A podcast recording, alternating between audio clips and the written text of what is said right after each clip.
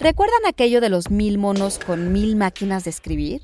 Elon Musk, el director ejecutivo del fabricante de vehículos eléctricos Tesla y fundador de SpaceX, y además el hombre más rico del mundo, reveló el domingo que su compañía Neuralink ha logrado conectar a un mono a través de un implante inalámbrico en su cráneo que le permite jugar videojuegos usando solo su mente. No, no va a escribir una novela, pero, ¿qué, pasaría, si conectáramos a un mono a un millar de computadoras?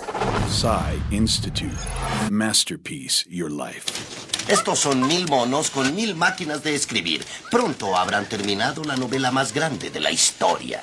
El teorema del mono infinito establece que un mono que pulsa teclas al azar en una máquina de escribir durante una cantidad infinita de tiempo escribirá, casi seguramente, cualquier texto que sea posible escribir.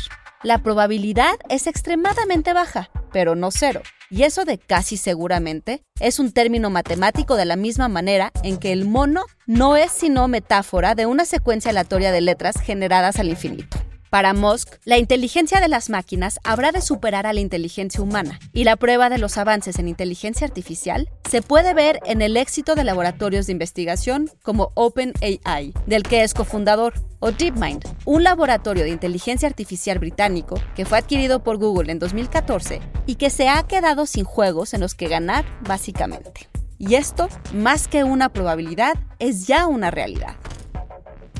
En el evento que tuvo lugar a través de la plataforma Clubhouse, Musk explicó que el objetivo de la tecnología de enlace cerebral es abordar las lesiones cerebrales y espinales y ayudar a las personas a recuperar la capacidad perdida a través de un chip implantado en el cerebro, con cables que salen de la cabeza en las versiones primitivas del dispositivo, y que nos permitirá conectar nuestro córtex a una capa digital terciaria como son nuestros teléfonos. La música fue de Martin Gore y su nuevo álbum solista, The Third Chimpanzee, y el guion de Antonio Camarillo con información de Bloomberg y el sitio cnbc.com.